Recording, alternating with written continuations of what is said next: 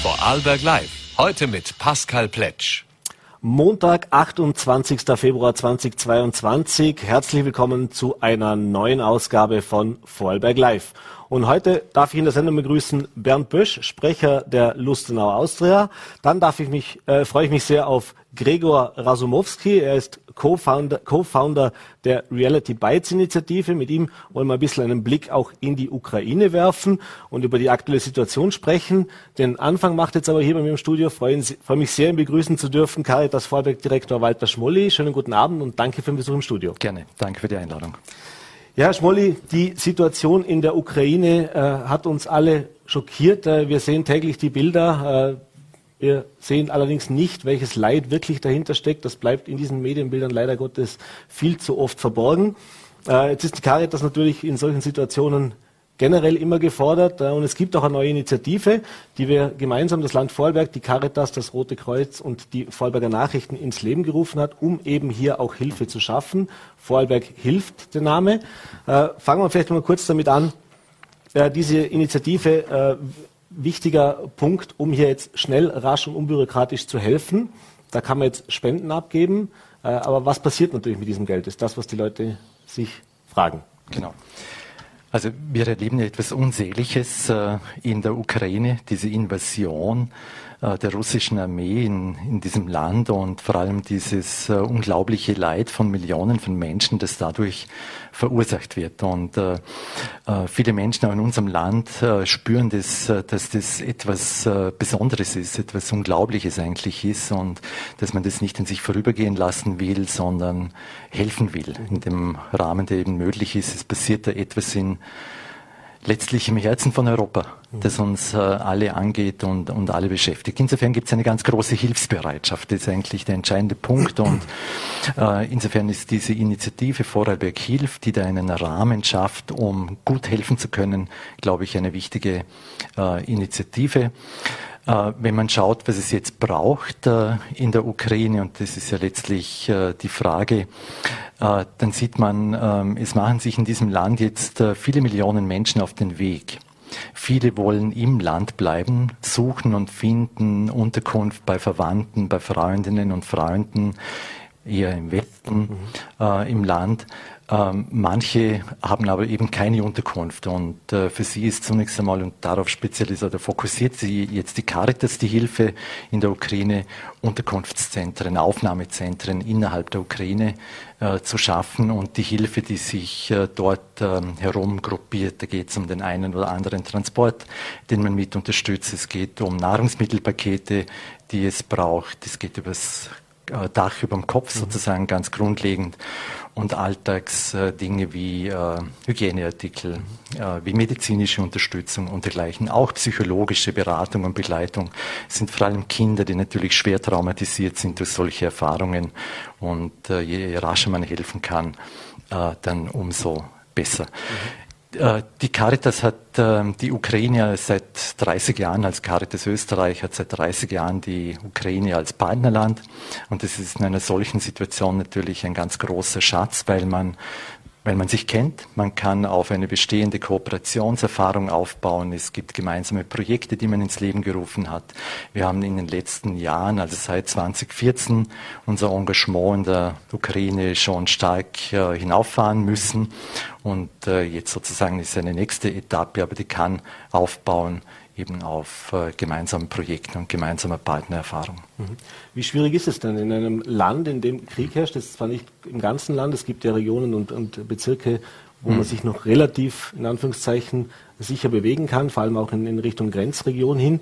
Äh, aber wie schwierig ist es denn in so einer Zeit überhaupt dort tätig zu sein und eben auch ja, versuchen, das, was Sie jetzt gerade gesagt haben, auch überhaupt zu ermöglichen? Also wir wissen aus den Berichten der Caritas Ukraine und die Caritas Ukraine ist eigentlich eine sehr gut organisierte äh, Caritas-Organisation, das natürlich äußerst herausfordernd ist in einer Situation. Es herrscht Krieg in dem Land, nicht überall in der gleichen Intensität, aber trotzdem dort, wo äh, sich diese Bewegungen abspielen, dann halt doch in, in größerem Ausmaß dort wirklich tätig zu sein.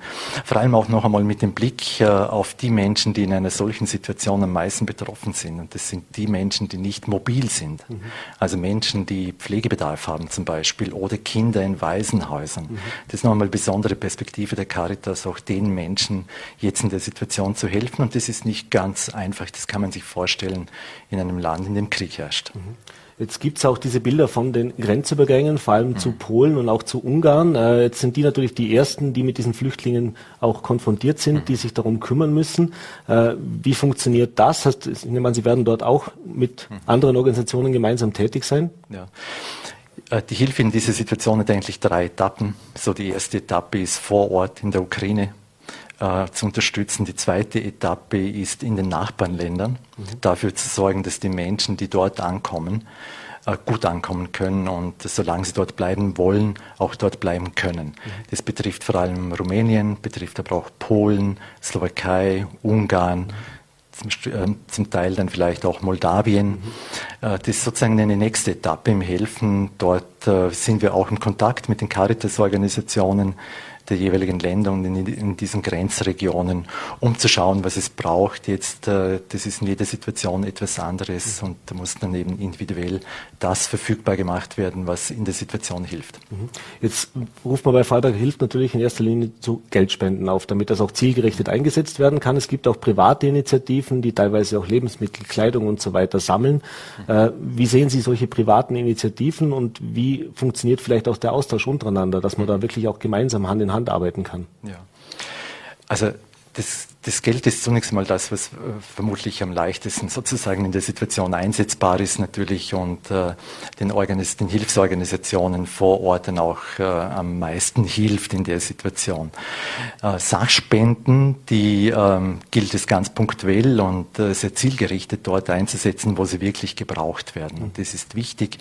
Äh, grundsätzlich ist es eine gute Sache, wenn Menschen sich engagieren und wir kooperieren dort auch gerne natürlich ähm, aber achten eben sehr darauf, dass nicht einfach irgendetwas irgendwohin transportiert wird, sondern dass sehr genau darauf geachtet wird, dass man es vor Ort wirklich braucht. Und im Normalfall ist es am hilfreichsten für die Organisationen vor Ort, wenn sie sich die Dinge auch vor Ort besorgen können, soweit sie besorgt werden können. Ansonsten ist es natürlich eine andere Frage. Mhm. Sie haben jetzt vorher schon kurz erwähnt, äh, dass es ja wirklich Frauen, Kinder, äh, Pflegebedürftige und so weiter sind. Aber was sind an den Grenzen zum Beispiel? Was sind die oder was ist der, was, was für eine Gruppe von Personen sind diese Flüchtlinge? Ist das ganz gemischt? Sind das Familien? Sind das überwiegend Frauen vielleicht oder, oder Kinder?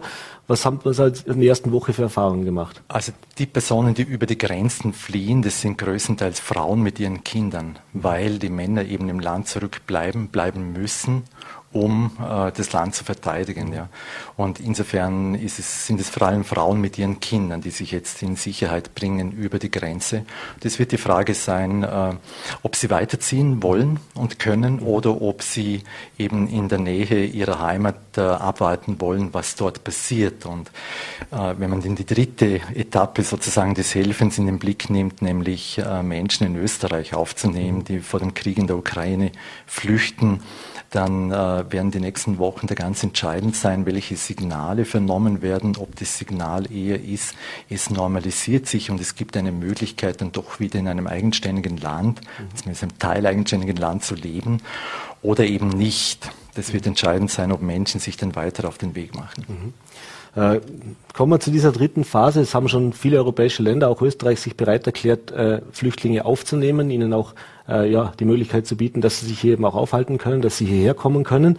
Äh, bleiben wir hier in Vorarlberg. Wir haben in den vergangenen Jahren äh, schon eine Flüchtlingswelle erlebt, äh, wo man sehr schnell, sehr rasch, sehr unvorbereitet auch reagieren musste, wo dann auch Notquartiere erstellt worden sind. Wie gut sind wir denn vorbereitet, wenn jetzt da Flüchtlinge aus der Ukraine zu uns kommen und wo würden die dann gegebenenfalls vielleicht auch untergebracht? Gibt es da schon Pläne? Mhm. Also grundsätzlich möchte ich mal äh, vor, vorweg schicken, dass ich das rasche und sehr klare Bekenntnis der Politik, dass man Menschen auf der Flucht aus der Ukraine aufnehmen will, das halte ich für ganz was Wichtiges, mhm. weil das schafft einen Rahmen, innerhalb dem man sich darauf einstellen kann und sich dann auch vorbereiten kann. Mhm. Natürlich hat man diese Strukturen nicht einfach vorgehalten und kann sagen, wir haben die Unterkünfte bereitet und jetzt warten wir nur, bis jemand kommt. So äh, funktioniert die Flüchtlingshilfe nicht. Die Flüchtlingshilfe ist ein ganz ein dynamisches System. Mhm. Der Bedarf äh, für Menschen, die untergebracht werden müssen, äh, schwankt sehr stark. Also wir hatten 2016 äh, über 2500 Menschen in den von, den Car von der Caritas betreuten, damals über 200 Unterkünften.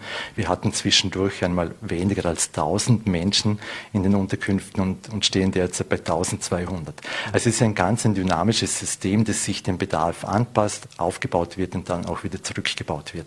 Entscheidend, damit der Aufbau funktioniert und äh, wenn jetzt größere Zahl von Menschen aus der Ukraine nach Österreich kommen, wird es wieder einen Aufbau brauchen.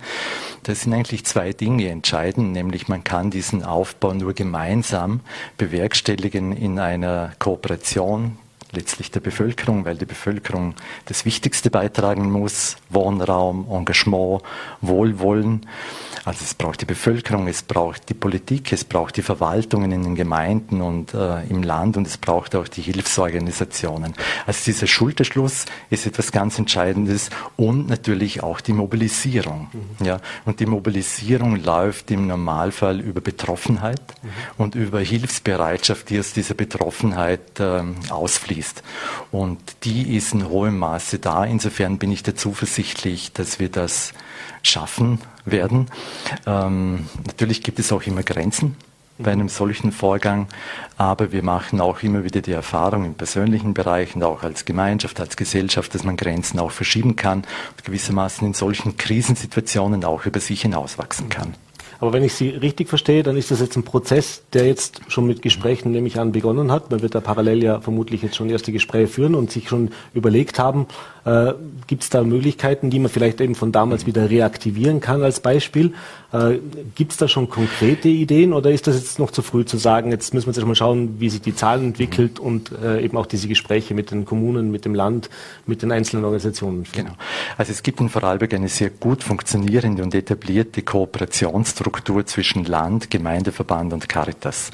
Wir treffen uns faktisch wöchentlich, mhm. um abzustimmen, was es braucht und äh, welche Quartiere sozusagen dann wieder angefragt werden und versucht wird, für die Unterbringung von geflüchteten Menschen zu bekommen. Mhm.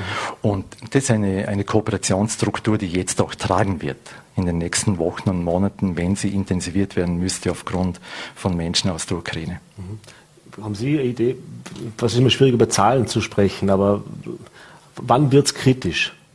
Für uns. Also dass wir sagen müssen, das können wir gut stemmen jetzt, wenn wir sagen, in den nächsten zwei, drei Wochen würden die jetzt nach Vorarlberg kommen. Oder wann müssen wir überlegen, ja, schaffen wir sicher auch, bin ich überzeugt davon, aber das stellt uns dann doch nochmal vor andere Herausforderungen. Genau. Also das wollte ich im Grunde sagen, es ist ganz schwierig, da Prognosen und, und Grenzen festzulegen. Also es gibt natürlich Grenzen, mhm. ja, das ist keine Frage. Wir sind in einem Land, in dem es nicht einfach ist, Wohnraum verfügbar zu machen. Aber es gibt natürlich auch leerstehende Wohnungen. Mhm. Also grundsätzlich mhm. ist schon Wohnraum da auch, ja. Wie weiter dann erschlossen werden kann in einer solchen Situation, das ist ja eine, letztlich eine Frage des Willens, ja, des politischen Willens, aber vor allem auch der Bereitschaft der Bevölkerung in dieser Situation eben auch beizutragen beizutragen, was möglich ist. Also insofern glaube ich, äh, wir werden das natürlich hinbekommen, aber es wird, wenn es eine größere Zahl von Menschen sein wird, durchaus eine äh, Herausforderung sein. Walter Schmolli, es werden herausfordernde Wochen für vor allem die Menschen in der Ukraine, aber eben auch für uns alle werden. Wir schauen bange hin, aber hoffen das Beste. Ich bedanke mich für diesen Einblick, bedanke mich für den Besuch im Studio und wünsche Ihnen trotzdem noch einen schönen Abend. Dankeschön. Danke vielmals. Ja, und jetzt freue ich mich auch sehr. Wir bleiben beim Thema Ukraine. Wir schalten jetzt nach Wien und ich freue mich sehr begrüßen zu dürfen Gregor Rasumowski. Er ist Co-Founder der Reality Bytes Initiative, über die wir uns jetzt mal kurz unterhalten wollen. Und natürlich wollen wir mit ihm gemeinsam auch den Blick auf die Situation in der Ukraine aktuell werfen. Schönen guten Abend, herzlich willkommen bei Vorarlberg Live, Herr Rasumowski. Ja, schönen guten Abend und vielen Dank für die Einladung. Herr Rasumowski, ich habe mir im Vorfeld, die Menschen werden Sie jetzt vielleicht nicht so sehr kennen bei uns in Vorarlberg, auch ein bisschen die Mühe gemacht, habe ein bisschen äh, recherchiert und ich habe gesehen, äh, ein sehr klingender Name, äh, eine sehr, sehr lange ukrainische Tradition, auch wenn Sie jetzt zumindest vom Dialekt her oder von der Einfärbung, würde man nicht meinen, dass er der klassische Ukrainer ist. Sie sind auch nicht dort aufgewachsen, aber haben eine sehr lange Familiengeschichte dorthin. Denn einer Ihrer Vorfahren äh, war der letzte eigentlich äh, Herrscher, Fürst, wie auch immer, also der sogenannten Zaporoger Kosaken, zu einer Zeit, als die Ukraine schon mal ein eigenständiges, naja, zumindest ein Staatsgebiet war, ähm, wurde dann von den, von der, vom russischen Reich äh, ja, beendet, sehr uncharmant. Äh, und jetzt äh, ist natürlich die Frage, die erste, die ich an Sie stellen möchte. Sie haben sicher auch die Rede von Präsident Putin gehört, in der er sehr, sehr ausführlich erklärt hat, warum die Ukraine kein eigenständiger Staat ist, äh, warum das auf den Schultern von Lenin gelastet ist 1917 und eben seine Erklärungen, warum jetzt hier auch interagiert werden muss. Wie haben Sie denn diese Worte wahrgenommen mit Ihrer ganz persönlichen Familiengeschichte, die ein bisschen anders Bild zeichnet? Naja, also ähm, ich bin auch Historiker, by the way. Äh, für mich war diese Rede, es war eigentlich eine Satire oder so. Äh, dem, das, ist ein, das ist, ein, es ist ein schwieriges Thema, weil sogar die Begriffe auf den Kopf gedreht wurden. Mhm. Es gibt Begriffe, die auch hier benutzt werden und dann kriegt man noch eine Bedeutung nachgeliefert. Das bedeutet so und so, was aber was ganz anderes ist. Zum Beispiel Ukraine, das Wort Ukraine äh, wird immer wieder kolportiert, das heiße Grenzland. Mhm. Tatsächlich ist es grammatisch ein Blödsinn. Das bedeutet Inland. Mhm. Als genau Gegenteil. Ja. Es ist keine, keine sehr originelle Selbstbezeichnung, aber ähm, Inland gegenüber Ausland. Das ist ja simplistisch, klar, aber es gibt auch noch dümmere Namen. Ja. Mhm. Und ähm, wenn man sich anschaut, Recht zu existieren als Staat, nach derselben Logik die da angewandt wird von Putin und ähnlichen Personen, könnte Frankreich sagen, wir haben einen Ursprung bei den Franken, die Franken sind in Bayern, mhm. also gehört uns die Bundesrepublik Deutschland. Mhm. Da würden wir auch sagen, naja, es, es ist zwar schwierig. Du kannst, du kannst was sagen, aber mhm. es wird nicht stimmen. Ja? und das ist da auch ein, ein, ein, ein wichtiger Faktor. Mhm. Jetzt wurde natürlich viel darüber gesprochen, was da dahinter steckt, äh, was die Beweggründe auch sind, äh, äh, welche Motivation Putin auch für diesen Schritt hat. Aber das ist ja schon so ein Thema, das die letzten 100 Jahre, 150 Jahre schon in der russischen Seele auch ein bisschen drin ist. Das ist eine lange, lange Geschichte, die das hat. Jetzt war es die letzten, sage ich mal, 30 Jahre so, dass man gemeint hat, ursprünglich mal ist auf einem guten Weg. Also es wurde ja dann Anfang der 90er Jahre die Unabhängigkeit erklärt. Äh, es gab auch Kooperationen mit Russland. Äh, Beispiel 94, als sich die Ukraine verpflichtet hat, die Atomwaffen zurückzugeben, im Gegenzug aber den Schutz äh, Russland bekommen hat. Das heißt, da war ja alles auf einem guten Weg. Das Ganze ist seit 2014 dann dramatisch hat sich das dramatisch gewandelt. Und Sie verfolgen das natürlich auch schon seit damals mit. Aber jetzt hätten Sie sich jemals vorstellen können, dass wir auch damals mit dieser Annexion des Donbass, der, der Krim, äh, jemals in eine Situation kommen, in der wir heute stehen? Nein. Ich habe jetzt fest damit gerechnet, dass Putin, nachdem er diese Sonder... Ähm, nationaler Sicherheitsratssitzung hatte in Moskau, mhm. wo den Narishkin, den, den Chef des Auslandsgeheimdienstes, öffentlich runtergemacht hat. Mhm. Ich bin davon ausgegangen, dass er jetzt die Anerkennung dieser beiden Pseudorepubliken vornimmt, dann darauf wartet, dass sie ein von, von Moskau aus organisiertes Referendum durchführen, bei dem sie den Anschluss an die russische Föderation verlangen, mhm. den sie dann groß bekommen. Das war das, das sah halt eigentlich so wie wirkt Martha Wiesen aus. Mhm. Ja.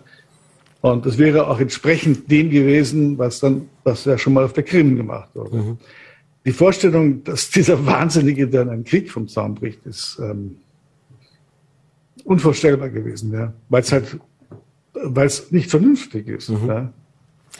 Jetzt geben Sie uns vielleicht ein bisschen Einblick auch in die ukrainische Seele. Wir haben jetzt die ersten Tage des Krieges gesehen, furchtbare Bilder auch, aber was man schon sieht, ist ein unglaublicher Wille, ein unglaublicher Zusammenhalt auch der Bevölkerung. Äh, man sieht da Passanten, die Straßensperren errichten, die sich teilweise unbewaffnet den Panzern entgegenstellen. Äh, also Bilder, die schon beeindrucken, die auch für viel Respekt äh, auf der ganzen Welt gesorgt haben, bei vielen Staaten auch. Wie stark ist denn dieses Nationalgefühl? Wie stark ist denn auch dieser Wille, für diese Ukraine einzutreten unter der ukrainischen Bevölkerung? Oder sehen Sie vielleicht die Gefahr, wenn das jetzt länger geht, dass das auch relativ schnell kippen könnte und man sich dann eben doch dem Schicksal ergibt? Hm. Also die zweite zuerst. Die, ähm, die Ukraine war im Ersten Weltkrieg das Schlachtfeld mhm. des Weltkrieges an sich, ja, im Osten. Dann kamen die Revolutionsjahre, da gab es den Krieg der Grünen Armee gegen die Weiße Armee und nachher kam noch die Rote Armee, hat die Grüne Armee ausgelöscht auf dem Boden der Ukraine. Dann kamen die äh, vier, fünf Jahre der, des Hungerholocaust, bei dem acht Millionen Ukrainer umgebracht wurden. Dann kam recht bald darauf schon der Zweite Weltkrieg mhm. und von zwei Seiten die, die Rote Armee und von der anderen Seite die Wehrmacht. Mitten in diesem Krieg hat sich eine eine kleine Organisation gebildet, die ukrainische Widerstandsarmee. Die haben gegen beide gekämpft. Mhm. Und als 1945 der Weltkrieg, der Zweite Weltkrieg zu Ende ging, haben die weitergekämpft bis 1954. Mhm. Wer die Geschichte der Ukraine kennt und diesen, die seltsame Mischung aus Radikal-Individualismus des Einzelnen, ja, ähm, etwas leicht Anarchisches ist auch immer mit dabei, was eigentlich ganz lustig ist. Mhm. Und, und dann dieses, und dann dieser Zusammenhalt in solchen Situationen. Der Sinn für Kameradschaft ist irrsinnig stark ausgeprägt. Mhm. Und, und man sieht ja jetzt auch lauter, lauter Mädel, die, die losgehen und sich eine Waffe holen und kämpfen wollen. Oder, oder Männer, würde man sagen, die sind viel zu alt. Und also, die haben eine, die haben einfach eine Kultur dieser Art entwickelt über mhm. die Jahrhunderte ich glaube, das hängt, hängt eigentlich damit zusammen, dass sie diesen wunderbaren guten Boden haben. Mhm. Das waren halt immer Bauern und die wollten den Boden halt nicht hergeben. Und mhm. dann haben sie halt dafür gesorgt, dass er bei ihnen bleibt. Dass er bei bleibt. Ähm, jetzt, Sie beschäftigen sich ja eben auch, ich habe es eingangs schon erwähnt, mit äh, der Reality Bites Initiative und das ist ja auch ein ganz, ganz großes Thema, nicht nur jetzt während des Krieges, schon davor. Das ist das Thema der Desinformation, das Thema auch, welche Informationen werden veröffentlicht und welche sind da auch valide und das ist ja ganz, ganz schwer. Und wir sehen das auch in den ersten Tagen des Krieges jetzt. Äh, da gibt's ja eine Propagandaschlacht und das ist muss man fairerweise dazu sagen, natürlich auch von beiden Seiten äh, bis zu einem gewissen Punkt immer mit Vorsicht zu genießen, welche Meldungen da kommen. Ähm, welche Bedeutung hatte denn in den letzten Jahren diese Propaganda sozusagen aus vor allem natürlich russischer Seite? Äh, wir kommen wieder zum Präsidenten Putin, der jetzt auch im, nach wie vor im Staatsfernsehen davon spricht, dass hier eine Denazifizierung stattfinden muss der Ukraine. Äh, das heißt also hier dieses Nazi-Gespenst auch äh, bemüht, beziehungsweise auch die Angriffe der Ukrainer auf die russischstämmige Bevölkerung, äh, wo hier ein Genozid im Kleinen sozusagen voll, vollzogen wird. Ähm, mhm. Wie haben Sie die Entwicklung in den letzten Jahren dieser Informationen auch erlebt? Äh, hat das im Vorfeld schon massiv zugenommen? Ist das jetzt praktisch auch, was die Desinformationskampagne anbelangt, ein, ein neuer Höhepunkt? Also eigentlich läuft dieser Desinformationskrieg zwischen Moskau und der Ukraine schon seit dem 17. Jahrhundert. ja, es ist und zwar wirklich sehr konsequent, mhm. sehr kontinuierlich. Ja. Egal, ob es Verträge sind, die plötzlich nicht mehr gibt und die hat dann, haben ein bisschen einen neuen Wortlaut und und so oder lauter solche Dinge. Ja, da gab es einen Vertrag von Periaslav, der, der Mitte des 17. Jahrhunderts geschlossen wurde und Anfang des 18. war weg und dann wurde immer, tja, mhm. weg. Und, ähm, und all das, auch dieses, was ich vorhin erwähnte, mit der Bedeutung des Wortes oder die Geschichte über die Sprache, dass mhm. man immer hört, es sei dieselbe Sprache oder ein Dialekt. Äh, wenn ich Ihnen jetzt sage, dass Vorarlbergerisch und Holländisch mhm. eine und dieselbe Sprache ist, ja, dann werden, können Sie sagen, ja, am Papier könnte man die Ähnlichkeiten finden und so weiter. Also ist es vielleicht dieselbe Sprache. Äh, aber Russisch und Ukrainisch liegt viel weiter auseinander. Mhm. Das ist mehr so wie Deutsch und Englisch, sagen wir mhm. mal, oder so. Ja. Wie wie ist auch der, wie soll man sagen, bei den Waffen weiß man, da gibt es eine Ungleichheit. Also sprich, die, das, das, russische Heer natürlich eines der stärkst hochgerüsteten Armeen der Welt äh, gegen eine mhm. gut gerüstete, aber eben natürlich wesentlich äh, kleinere Armee aus der Ukraine. Äh, ist das beim Informationskrieg etwas Ähnliches? Also sprich, ist das was, wo man wirklich damit auch zu kämpfen hat auf von ukrainischer Seite? Also es gab offensichtlich den Wunsch seitens der, der, der Regierung Putins, die Ukraine irgendwie zu schwächen durch permanenten Beschuss mit Propaganda. Mhm. Das kam durch russischsprachige Medien und ähnliche Dinge, die dann in der Ukraine veröffentlicht wurden. Äh, die waren dermaßen plump, dass diese Medien einfach ihre Leser verloren haben. Mhm. Also das hat überhaupt nicht gewirkt. Aber das ist ja auch das Interessante daran, dass die so wahnsinnig plump waren. Überhaupt nichts Raffiniertes dahinter, nichts, nichts Amüsantes, nichts gut formuliertes, einfach nur plumpes Zeug. Und ähm, ich glaube, das ist auch ein Effekt, eine seltsame, sagen wir mal, Rückwirkung oder Rückkoppelung bei dem Ganzen, mhm. äh, dass Putin und seine äh, Gefolgschaft angefangen haben, ihre eigene Propaganda zu glauben. Mhm. Das, das ist in, in, der Bubble sozusagen. Mhm, in der ähm, Bubble, genau. Kommen wir mal zu, vom russischen Präsidenten zum ukrainischen Präsidenten. Eine Person, ja, die mir als Mitteleuropäer in den letzten Jahren nur am Rande mitbekommen hat. Äh, auch ich muss zugeben, ich habe erst jetzt in den letzten Wochen mir das mal angesehen, eine sehr, sehr spannende Biografie vom Schauspieler einer der erfolgreichsten Serien in der Ukraine, mhm. äh, wo dann die Serie praktisch zur Partei wurde und er dann Politiker wurde, äh, dann auch gewählt wurde. Ein junger, also Politik unerfahrener Mann, der ukrainisch, soweit ich gehört habe, sogar erst lernen musste, also das heißt, der eigentlich russisch, russischsprachig ist. Ähm, Sie haben schon äh, bei der Wahl äh, erste Einschätzung gegeben und haben damals gesagt, ein unerfahrener Mann, aber vielleicht genau das Richtige äh, und eben jung und dynamisch. Jetzt haben wir erlebt, äh, welchen Wert, welchen Stellenwert auch dieser Präsident gerade in diesen letzten Tagen eingenommen hat. Äh, wie wichtig mhm. ist denn Präsident Zelensky jetzt auch für den Widerstand, für den Kampf für die Ukrainerinnen und Ukrainer? Also der Zelensky hatte da einen Auftritt vor ein paar Tagen, äh, nachdem Gerücht, das Gerücht aufgekommen war, er sei aus Kiew geflogen. Ja. Mhm. Da hat er einen Auftritt vor dem Präsidentschafts, ähm, Präsidentschaftsgebäude, Kanzlei, was auch immer, mhm. steht davor, es ist dunkel, hinter ihm stehen die Minister. Und er sagt, hier ist der Wirtschaftsminister, hier ist der Finanzminister, hier ist euer Außenminister, hier ist euer Verteidigungsminister und hier ist euer Präsident. Wir sind da, niemand ist geflohen, die Regierung steht. Mhm. Und das hat einen irrsinnigen Impact. Und ansonsten, ich finde auch die Tatsache, dass der in Kiew geblieben ist, mhm. ja, finde das toll. Ja. Das ist irrsinnig bewundernswert. Ich frage mich, welcher Regierungschef äh, bei uns das täte mhm. in der vergleichbaren Situation. Ja. Der hat das sogar abgelehnt. Leider habe ich ihn, leider habe ich ihn noch nie persönlich kennenlernen können. Mhm. Hoffe ich, dass irgendwann mal klappt. Er hat es sogar abgelehnt. Die, die, USA hat ihm ja sogar angeboten, beziehungsweise ihm nahegelegt, er solle die Ukraine, beziehungsweise zumindest Kiew verlassen. Ja. Äh, dem hat er auch relativ rasch eine Absage erteilt. Ja. Äh, kommen wir vielleicht ein bisschen zur Situation in, in, in, der Ukraine, in Kiew und Umgebung, natürlich in den Kampfgebieten. Äh, jetzt weiß ich nicht, wie sehr und wie nahe Sie im Kontakt sind, aber was hören Sie aus der Ukraine? Was hören Sie für Stimmen?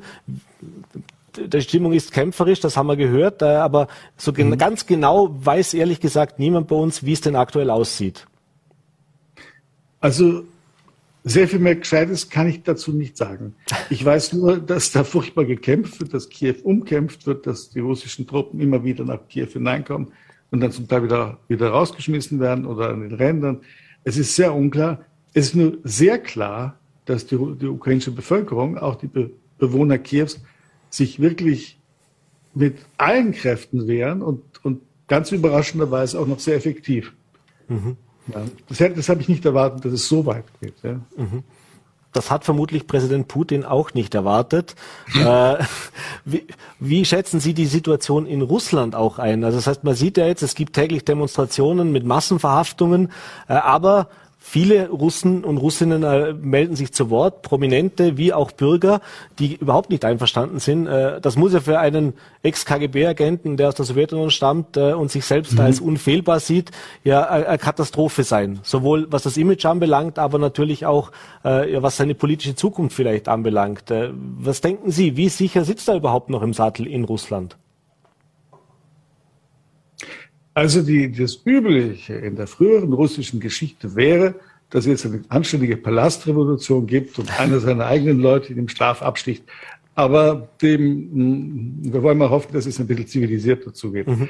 Was ganz wichtig ist bei dem, was Sie gerade gesagt haben, es ist eben kein Konflikt zwischen Russland und der Ukraine. Mhm. Es ist auch kein Konflikt zwischen den Russen und den Ukrainern. Ja. Das ist ein, das, das müssen wir uns auch ähm, abgewöhnen, diese mhm. Art von zu, zu, denken. Auch die Russen sind eine europäische Nation. Ja. Äh, was es ist, ist einfach ein völlig der Wirklichkeit entrückter Machtpolitiker, der zu viel kann und zu viel machen darf den niemand mehr sauber informiert, deshalb auch nur von seinen eigenen Lügen lebt und der sein ganz sein eigenes Land letztlich zu, zu geiseln seiner, seiner, seiner verrückten Illusionen, was auch immer er gemacht hat. Mhm. Ähm, ich finde das ganz toll, was in Russland passiert, besonders wenn man bedenkt, dass jeder dieser Menschen, der auf die Straße geht, weiß, dass er verhaftet werden kann mhm. oder auch verhaftet werden wird. Ja, mhm. mit entsprechenden Strafen. Mhm. Kommen wir noch zu der internationalen Hilfe. Wir hatten vorher die Caritas da, wo es jetzt um die humanitäre Hilfe geht, aber ein Thema ist natürlich die militärische Hilfe, auch die Unterstützung. Das war im Vorfeld, also als dieser Truppenaufmarsch begonnen hat, schon ein Riesenthema. Äh, das ist klar, das ist vermutlich auch verständlich, dass die NATO sich nicht in einen Krieg mit Russland begeben möchte, dessen Konsequenzen wir uns alle nicht ausmalen wollen. Äh, aber es gab natürlich sehr unterschiedliche Herangehensweisen der unterschiedlichen Länder, was eine Unterstützung in welcher Form auch immer anbelangt. Äh, Mhm. Wie haben Sie das erlebt? Wie haben Sie auch den Umgang der Europäischen Union mit diesem Problem erlebt? Und wie sehen Sie hier auch die aktuelle Situation? Zunächst einmal fand ich das erbärmlich, genauso wie äh, vor sieben Jahren. Ich fand das unglaublich beschämend für uns hier im Westen. Ähm, dem und jetzt plötzlich gibt es diese unglaubliche äh, Wolte da, diese mhm. Veränderung. Ich habe wie, die, wie der Bundeskanzler Scholz dann noch festgehalten hat an seinem Nord Stream 2 Projekt und, mhm. und wie sie jetzt bei SWIFT Schwierigkeiten gemacht haben und überall geblockt, geblockt, gebremst, gebremst. Aber jetzt kommt was in Gang und wir tun was. Ja? Mhm. Weil sie ja sagt, ich sei, ähm, meine, meine Familie ist seit 1811 hier in Österreich. Mhm. Ja? Und darum sage ich wir hier wie Westler. Also es ist toll, was jetzt kommt. Toll. Mhm. Wir müssen nur auch durchhalten. Ne? Mhm das, das wäre jetzt meine abschließende Frage. Wir sind leider schon am Ende der Zeit, aber das ja, wir wollen natürlich ja, auch den Ausblick wagen. Jetzt heute in der Früh gab es erste Gespräche an der weißrussisch-ukrainischen Grenze zwischen Vertretern von Russland und der Ukraine. Äh, Ihre Einschätzung, wird es eine Möglichkeit geben, hier kurzfristig auf dem Verhandlungswege was zu erreichen, oder muss man sich darauf einstellen, dass das ein langer, harter Kampf wird mit ungewissem Ausgang? Ich befürchte, dass die Beendigung dieses Kampfes nur in Moskau möglich ist. Mhm. Äh, Putin wird jede Zusage brechen, die es gibt. Das hat er gezeigt. Er respektiert keinen einzigen Vertrag. Ähm, er ist nicht handschlagfähig. Er, er, lügt sogar auf der allerobersten Ebene, wenn er mit anderen Staatschefs zusammenkommt, was eigentlich ein No-No ist. Mhm. Ähm, und der, ich befürchte es nur in Moskau. Ich befürchte, da kommen wieder nur Papiere raus wo die Russen sagen, ja, ja, wir ziehen was ab und stecken und bewegen es in eine andere Richtung und holen neue Truppen nach. Ja. Mhm. Also, na. Wie schwierig wird es denn sein? Sollte es jetzt da Einigung geben, äh, auch von der Mentalität her, auch von dem Vertrauen her, dass die, die Ukraine überhaupt wieder mit einer Regierung Putin, sage ich jetzt mal, an den Tisch sitzt, dass man da überhaupt zu einer Normalität zurückkehren könnte, wenn es jetzt wieder erwarten doch eine Einigung gäbe? Oder ist das sowieso ein Ding, das man eigentlich eher ausschließen muss? Ich befürchte, man muss es ausschließen, weil man Putin nicht vertrauen wird. Ja? Mhm. Ja. Einer neuen russischen Regierung zu trauen, gäbe es, glaube ich, überhaupt keine Schwierigkeit.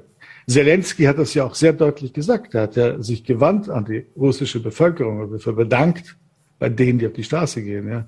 Hat ja auch gesagt, wir sehen euch, wir werden euch das nicht vergessen. Ja. Das ist ja der, das Wesentliche.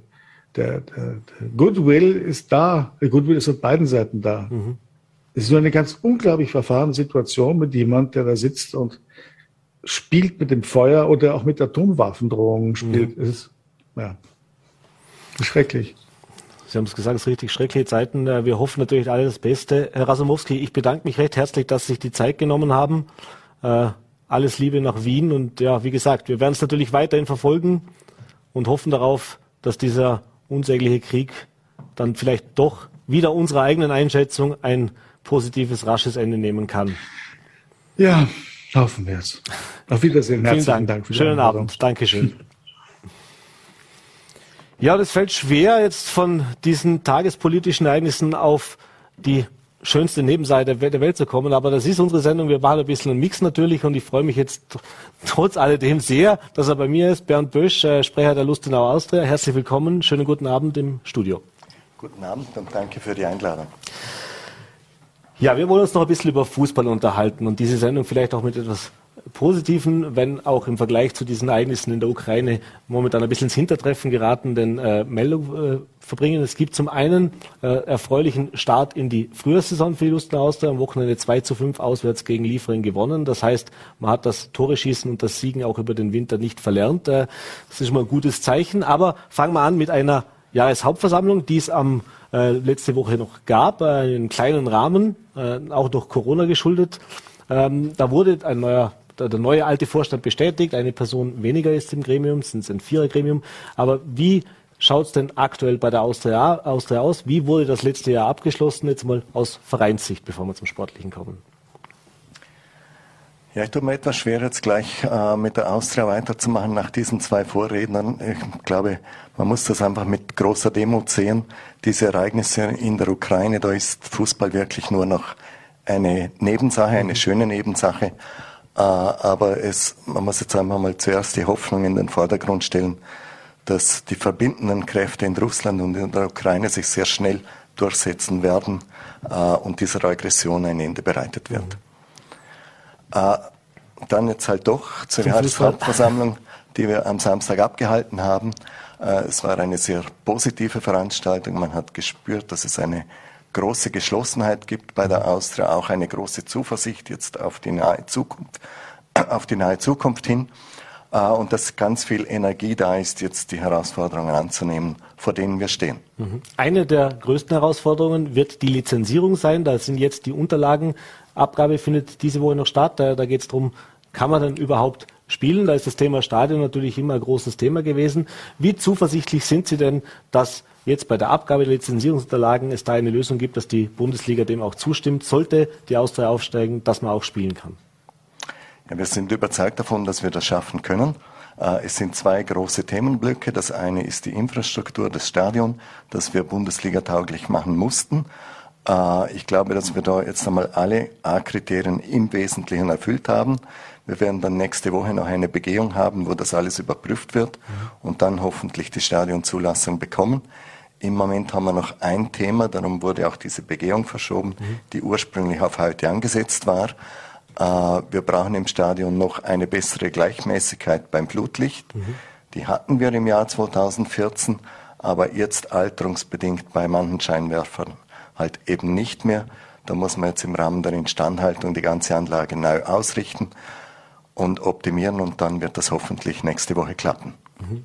Das Land hat ja nach wie vor auch bei der Jahreshauptversammlung wieder bekräftigt, äh, dass man hinter dem Projekt auch Stadion Neubau steht. Ja. Das heißt, da sollte jetzt dann auch irgendwann mal die Nägel mit Köpfen äh, gemacht werden. Das heißt, auch da alles soweit auf Schiene. Sind Sie da beruhigt oder dauert das vielleicht doch jetzt schon wieder ein bisschen lang, bis man jetzt in die Umsetzung hineinkommt? Die Zusage ja. gibt es ja, wie gesagt, seit äh, Ende letzten Jahres schon oder seit Herbst. Ja, es, es wurde jetzt, glaube ich, heute gerade der Baubescheid unterschrieben in erster. Instanz. Das ist ein wichtiger weiterer Schritt. Ich glaube, bin daher überzeugt, dass wir den Nachweis des Neubaus erbringen können und damit jetzt auch im Sommer dann diese Stadionzulassung bekommen, dass wir auch in der kommenden Saison, äh, falls es denn sportlich gelingt, mhm. in der Bundesliga spielen könnten. Äh, das ist das eine, worauf ich aber vorhin mit dem zweiten Themenblock noch mhm. eingehen wollte. Es ist natürlich, es gibt auch die finanziellen Kriterien, mhm. die zu erfüllen sind. Auch da sind wir auf gutem Weg.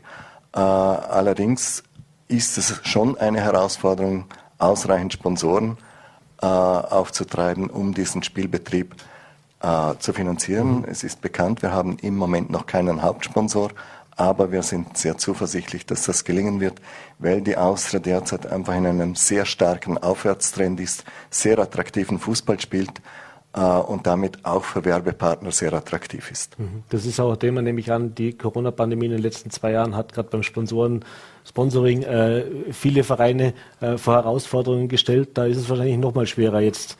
Also man hat zwar den Bonus praktisch, dass man einen Aufwärtstrend hat, dass man gute Ergebnisse einfährt, dass eine gute Stimmung herrscht, aber grundsätzlich stelle ich es mir schwierig vor. Ist es schwieriger, als man sich gedacht hat, oder, oder sagen Sie, die, die bestehenden Sponsoren zumindest sind, sind treu und da merkt man nichts? Also die Zeiten mit den Geisterspielen ohne Zuschauer haben es natürlich schwierig gemacht, mhm. weil es da einfach schwierig war, die Leistungen für die Sponsoren zu erbringen. Das ist nicht überall ganz gelungen, darum haben wir auch äh, jetzt im vergangenen Rechnungsabschluss einfach Einbußen im Sponsoring gehabt. Mhm. Das ist so. Äh, aber wir hatten natürlich einen sehr guten Herbst. Wir waren äh, der Verein mit den meisten Zuschauern im Stadion mhm. in der zweiten Liga mit Abstand.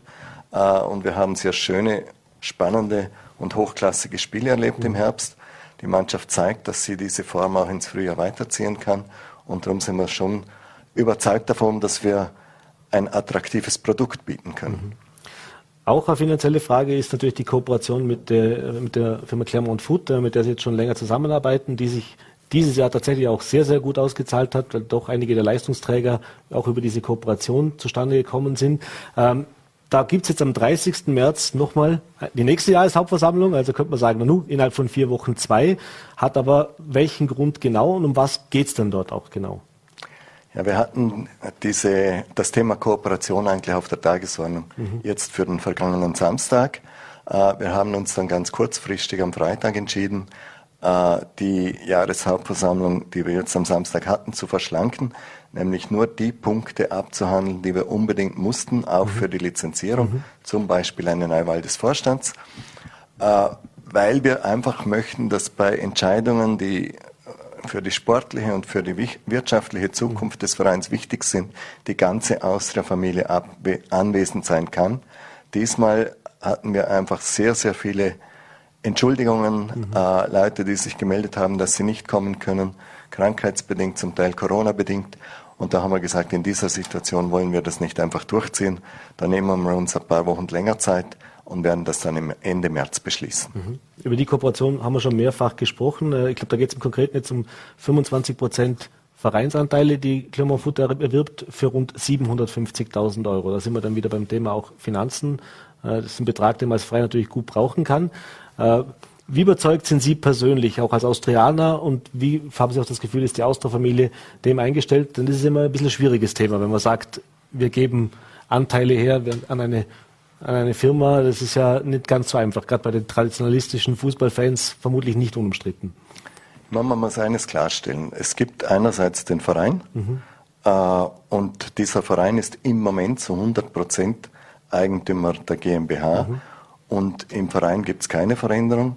Äh, der Vorstand wird diesen Verein genauso weiterführen wie in der Vergangenheit. Äh, in der GmbH gibt es eine Beteiligung ja, von 25 Prozent. Mhm. Und das hat sich jetzt seit den letzten Berichterstattungen auch etwas anders ergeben. Es wird einfach jedes Jahr nicht einen fixen Betrag geben mhm. in der Beteiligung mit Clermont, sondern ein Gesamtpaket, das sich zusammensetzt aus Spielern, aus Unterstützung im Sport, mhm äh, über die sportliche Leitung, mhm. äh, im Scouting und einfach Leistungen, die von Clermont erbracht werden. Und davon abhängig, wie groß dieses Paket ist, wird dann auch der finanzielle Beitrag sein. Mhm. Aber wir werden in den nächsten Jahren jedes Jahr äh, von dieser Zusammenarbeit profitieren im Rahmen vom Gesamtpaket, das wir jedes Jahr neu festlegen, weil wir wissen ja nicht genau im Vorhinein schon, wie viele Spieler tatsächlich bei uns sein werden zum Beispiel. Mhm. Jetzt kommen wir zum Schluss noch zum Sportlichen. Jetzt ist klar, äh, auch als Vorstand ist man sehr vorsichtig mit Aussagen. Äh, wenn man jetzt sagt, wie sicher sind Sie, dass man nächstes Jahr die Austria in der Bundesliga sieht, dann kann ich mir denken, was die Antwort ist, aber ich frage es trotzdem. Wie sicher sind Sie denn jetzt, auch nach den ersten äh, Ergebnissen im Frühjahr, dass wir im Sommer wieder Bundesliga-Fußball in Lustenau sehen? Ich möchte es so sagen, es war uns sehr wichtig und da haben wir schon auch Unsicherheiten gehabt, dass wir gut ins Frühjahr starten. Mhm. Die Unsicherheiten sind vielleicht aus früheren Jahren gekommen. Wir haben schon erlebt, äh, dass man auch einen Vorsprung verspielen kann, dass das schnell gehen kann. Äh, jetzt sind wir gut gestartet. Und wenn die Mannschaft dort auf, anknüpfen kann, wo sie am letzten Freitag aufgehört hat mit diesem grandiosen Spiel in Liefering, mhm. äh, da hat sie gezeigt, dass sie das Potenzial hat, äh, um aufzusteigen. Und wenn sie dieses Potenzial von Spiel zu Spiel immer neu aufrufen kann, von der ersten bis zur letzten Minute, dann bin ich sehr optimistisch. Aber das ist kein Selbstläufer. Wir wissen, es sind zwölf schwere Spiele noch vor uns mhm. und da muss man jedes einzelne gewinnen. Ein ganz wichtiges Spiel haben wir am kommenden Freitag mit dem mhm. FAC im Heimspiel. Äh, da hätte es die Mannschaft in der Hand, noch einmal einen großen Schritt nach vorne zu tun. Mhm. Jetzt fallen im März die Regelungen auch für Veranstaltungen. Endlich mal, dass die Corona-Maßnahmen, die Sie haben es vorher schon gesagt, uns teilweise Geisterspiele beschert haben oder eben sehr, sehr, sehr eingeschränkte Zuschauerzahlen. Äh, welchen Anteil können auch die Zuschauer jetzt in diesem Frühjahr nehmen, um da noch praktisch ihren Anteil zu leisten? Wie wichtig ist es auch, dass das Stadion jetzt äh, zumindest wieder gut gefüllt auch äh, sein kann bei den nächsten Heimspielen? Ich glaube, das hat man im Herbst sehr gut gesehen. Da haben wir einige Spiele gehabt, die sehr knapp waren, die auf Knopf und Spitz gestanden sind bis zur letzten Sekunde. Und da in solchen Spielen sind natürlich die Zuschauer ein wichtiger Faktor. Ich glaube, die hatten einen riesen Anteil, dass wir so gut gestartet sind, damit auch Selbstvertrauen und Mut gewonnen haben und eine ausgezeichnete Herbstsaison gespielt haben. Und im Frühjahr werden sie genauso wichtig, weil es wird auch Spiele geben, wo man Nerven braucht. Herr Bösch, die wünsche ich Ihnen, die guten Nerven. Äh, wir werden es weiter verfolgen. Vielen Dank für den Besuch im Studio und den Einblick und natürlich viel Erfolg in den kommenden Spielen. Dankeschön. Vielen Dank. Und das war's mit unserer heutigen Ausgabe von Vorarlberg Live. Äh, ich hoffe, es hat Ihnen gefallen und wenn Sie mögen, wir sind wieder da morgen 17 Uhr, Voller.t, VNRT und Ländle TV. Bis dahin bleiben Sie gesund und einen schönen Abend.